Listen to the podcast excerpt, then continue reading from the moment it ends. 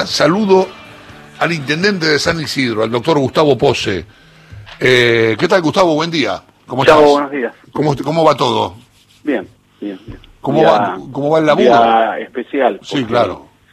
Son, son días que cuando estás en, cuando sos intendente, el día de San Martín, el día de fallecimiento de San Martín, también es trabajo. Claro. ¿Cómo, ¿Cómo, cómo, está el laburo? ¿Cómo está el municipio? ¿Cómo está tu, tu lugar? Es un lugar que respondió bien a lo que se les pidió cuando se les dijo que había una epidemia y que había que iba a desatar en pandemia en determinado momento. El lugar es toda la prestación pública de salud es municipal. Acá todo, hasta todos los médicos, las enfermeras, las mucamas, eh, todo, todo, todo son municipales. Son tres hospitales, dos de adultos, uno hospital de chicos que es el último que inauguramos el anteaño pasado, eh, que es el de ultísima tecnología.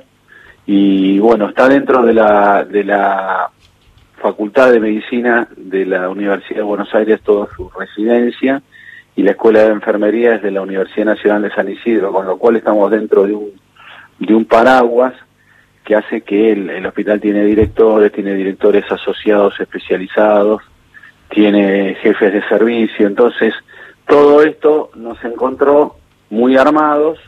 Hay un protocolo preparado para cuando se da una, catástrofe, supongamos, una pandemia en este caso, y se pueden ampliar la cantidad de camas, la cantidad de servicios de complejidad, como es la unidad de terapia intensiva, etcétera. Y ni nos sobra ni nos falta nada. Estamos bien en este momento. Perfecto. ¿Cómo estás? ¿Cómo está tu opinión o cómo estás de cara a la marcha que se anuncia para hoy en el obelisco? Tienen derecho a expresarse.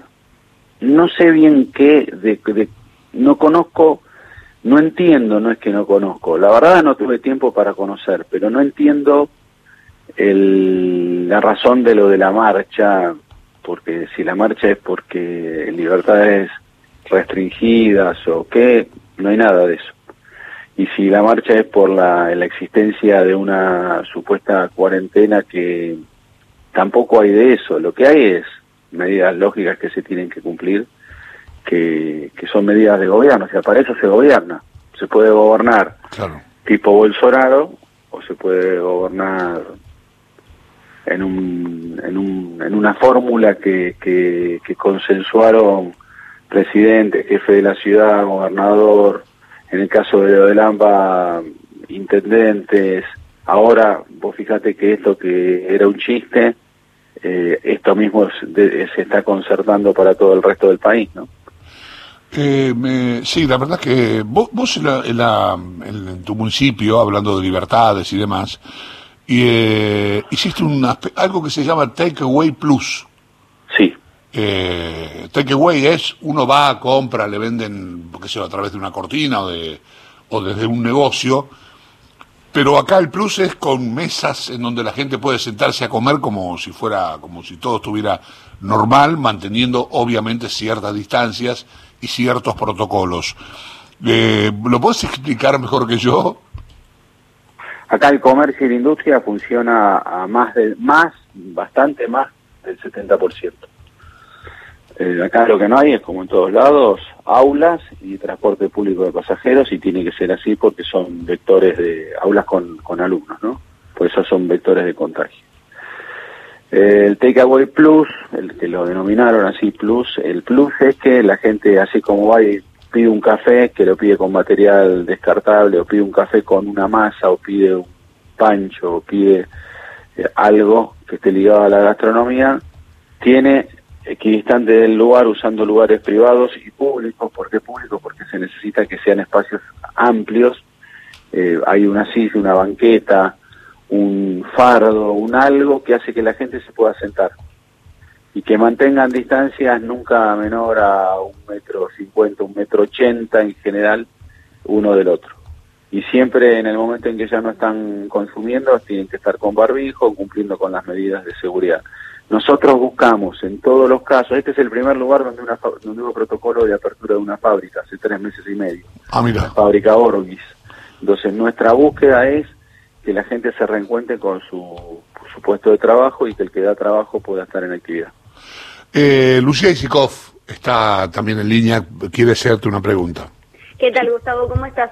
Bueno, quería preguntarte cómo te cae eh, el viaje de Macri a Europa en este contexto y si te parece eh, atinado que se haya ido teniendo una representación tan importante hoy en, la población argentina. no, no, ellos tienen Juntos por el Cambio, soy radical. Nosotros, cada uno de los partidos políticos tiene que buscar quién va a ser el referente de ellos en la organización de esto nosotros en la provincia de Buenos Aires estamos, cuando termine, apenas termine la, cuestión de lo de la pandemia, hoy no es prioritario, pero tenemos una interna de renovación del radicalismo. Eh, ¿Dónde está la ideología de la interna? Es si el radicalismo va a ser manejado, como había sido hasta ahora, o el radicalismo va a estar parado erguido, parado sobre sus propios pies, ser socio pleno de Juntos por el Cambio, liderar en aquellos lugares donde debe liderar el radicalismo, porque para eso tiene sus propios cuadros. El tema de lo de, lo de Macri es un tema dentro de lo, de lo del PRO, ellos tienen que decidir. Eh, la verdad, la gente no le da bola a eso. La gente está preocupada por las cosas que están preocupadas y yo prefiero responder a, a lo que es materia de preocupación de la gente. Si digo, soy un ser político, estoy adentro de una coalición, prefiero el reequilibrio de los de los espacios políticos del, sistema de partidos políticos que cada uno se dedique a lo suyo bueno hay que la gente del PRO tendrá que ellos mirar esa situación Intendente, buenas tardes. Buen día, soy Néstor Espósito. Um, eh, Néstor. Me quedé enganchado con algo que contaba recién. ¿Hay, hay una parte de la coordinación sanitaria que depende de la Universidad Nacional de San Isidro? La residencia, es decir, el, el semillero, la residencia de nuestros médicos es la Facultad de Medicina de la, de la UBA. La, universidad tiene, ¿cuánto? ¿Cinco años, más o menos? No, la Universidad de Buenos Aires, no, no, es la, Universidad de Buenos Aires la que vos conocés. No, pero la Universidad de San Isidro, usted habló de la Universidad de San Isidro. La Universidad de San Isidro tiene, creada en el 2015, eh, funcionando desde los últimos cuatro años se da cuenta, es buenísimo lo que está contando, porque digo, ahí hay una parte de gente que está peleándole al coronavirus, que está probablemente ayudando a salvar vida, gente que se ha formado, que se ha capacitado, han hecho un trabajo bárbaro. Sí, sí, sí, sí, sí. Pero ya te digo, la residencia, cuando que cuando se reciben los pibes, las chicas eh, en medicina, y se gradúan, algunos siguen eh, van a trabajar así, otros prosiguen la formación en la, no, está claro, Cuando la prosiguen, ellos concursan para entrar a los servicios de San Isidro, concursan dentro de la Universidad de Buenos Aires. La Facultad de Enfermería es la de la Universidad Nacional de San Isidro. Está, me, pareció importante rescatar eso, este, más allá de esta connotación especial que ustedes están dando, porque El trabajo del residente es el residente cuando gana un lugar en la residencia, firma un contrato terrible, que es full, full, full de full, trabajando nada más que, trabaja de manera rentada, pero nada más que para eso y sale en Fórmula 1. Una, una última cuestión vinculada con el tema hospitalario, con el tema capacidad. Este, nosotros nos encontramos todo el tiempo con gente que nos dice, bueno, estamos medio apretados, estamos casi al límite, estamos un poquito más holgados. ¿Cómo están los, los hospitales de San Isidro en relación con la posibilidad de que haya un desborde de, de, casos y necesiten este, ocupar masivamente camas de terapia intensiva? Estamos bien, ya te digo, ni nos sobra ni nos falta nada, como es todos los años, ¿eh? No nos sobra ni nos falta nada. Ese es un buen dato, como todos los años. Como todos los años, porque además nosotros atendemos una parte del Gran Buenos Aires, o sea que como todos los años. Hoy obviamente son más grandes las salas de, de los hospitales, las salas COVID, que la del resto. Y hay que tener mucho, mucho cuidado porque justamente el médico y la enfermera puede ser el, el contagiante, la gente contagiante transversal, ¿no? Que ese es el... Hoy, entonces, ¿cómo estamos hoy? Hoy estamos en un punto donde el R1, eh, el R nuestro está debajo del 1. Quiere decir que tenemos desde hace ya 10 días más personas recuperadas en la estadística diaria que personas contagiadas. La otra cuestión es que en el mes de julio nosotros estábamos en una situación heavy porque eh, cada cinco días se duplicaba la tasa de infectados. Y hoy estamos en 34 días. El presidente pidió, para cambiar de fase, pidió 25 días. Nosotros obviamente no cumplíamos eso. Tampoco estamos buscando cambiar de fase ni nada, pero doy, doy como, como nomenclador nacional, ¿no? Hoy estamos en una situación de 34 días. Quiere decir que eh, se contagió y se recuperó la suficiente cantidad de gente, que se cuidó la suficiente cantidad de gente, que, se, que cumplen con lo de cuidarse. Acá se usa mucho el, aire libre y la gente se cuida y además el patrullaje pide y exige que se cuide y cuando un negocio no cumple se acuerda con ellos cerrarlos por si hay eh, hay algo que ya no pueden no pueden ellos manejar la, la situación es buena. Un R debajo del 1 es bueno, duplicación a 35 días es bueno. Y la siguiente cuestión es que eh, tuvimos, quiero empezar por lo, terrible, falleció una enfermera nuestra de 62 años, que hasta cinco días antes ella había estado trabajando sin síntomas ni nada.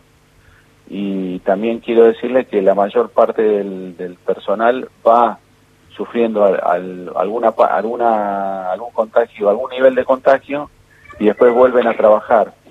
Entonces, el hecho de tener enteros a la, a la tropa, que son los médicos, las enfermeras y las mucamas, eh, eso ayuda a que no haya transversalidad en el contagio. Mm. Intendente Horacio que lo saluda.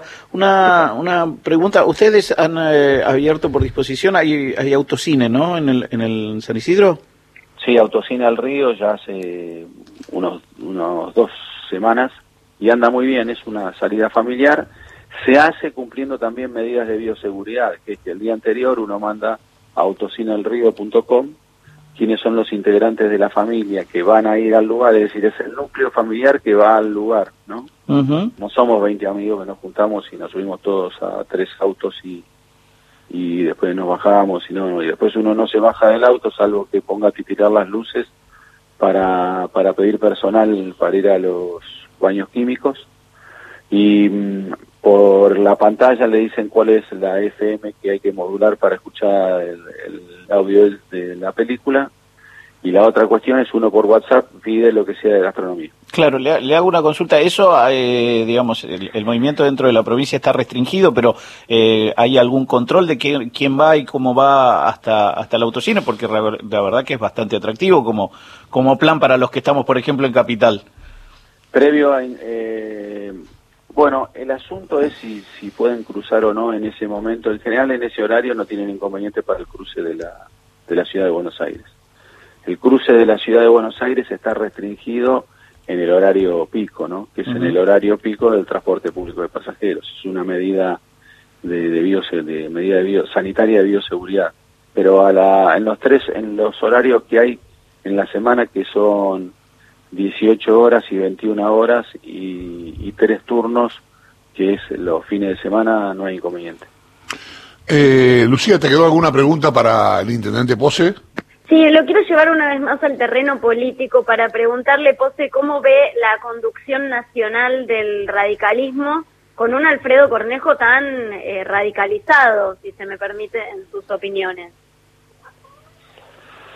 Eh, veo que no logró, me parece que lo, la cuarentena lo encontró, cuando era cuarentena lo encontró del lado de adentro de, de la provincia, lógicamente no pudo, no pudo salir eh, no es lo mismo estar viviendo acá dentro del área metropolitana y, y, tener un vínculo directo como el que corresponde para un presidente del radicalismo con, con el presidente de la nación y después implementar cosas como hacía Alfonsín, ¿no? Alfonsín trataba con, con el presidente y trabajaba con el jefe de gabinete o con, o con el ministro del Interior. Y ese es el nivel de un, de un presidente tiene nivel Cornejo, no, no lo logró en el sentido de, quedarse desenganchado y entonces cuando es a la distancia estás más, estás sujeto a las presiones dentro de los, del partido y dentro de la opinión pública, dentro de exigencias.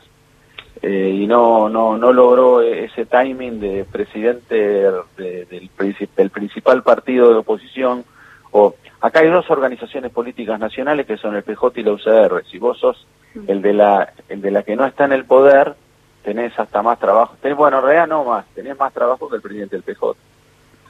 Y una última muy breve. En la provincia va, va a enfrentar a Maximiliano Abad, ¿no? En la interna por, por el radicalismo. Quiero saber cómo, cómo ve el apoyo de Vidal al candidato que tiene enfrente. Porque Vidal, siendo de otro partido, se supone que va a jugar en esa interna del PRO porque hay una relación directa con Maxi Abad en la provincia. Bueno, esa es la ideología de la elección. En realidad, la, persona en cuestión es eh, Daniel Salvador, el vicegobernador de, María Eugenia Vidal, que ellos durante los eh, fueron presidente y secretario general durante los últimos cuatro años. Entonces, no pudimos tener interna en los años 2016 2018. La ideología por la cual tiene que haber elección interna, que es un sistema que tiene el radicalismo, que es muy institucional, por el cual vota el afiliado. Entonces, vamos a ver qué es lo que quiere el afiliado, si es que el radicalismo seguirá siendo manejado desde afuera o que el radicalismo es el que conduce, el que lidera, es socio pleno de la coalición. Nosotros ratificamos la, la coalición de Juntos para el Cambio. Obviamente lo que estamos detrás es que el radicalismo reviva, sea el radicalismo, sea un partido importante, solidario, respaldatorio, constructivo, de carácter. Esa es la búsqueda, esa es la, elección. Eh, Gustavo, gracias, eh, muy amable, gracias por la charla.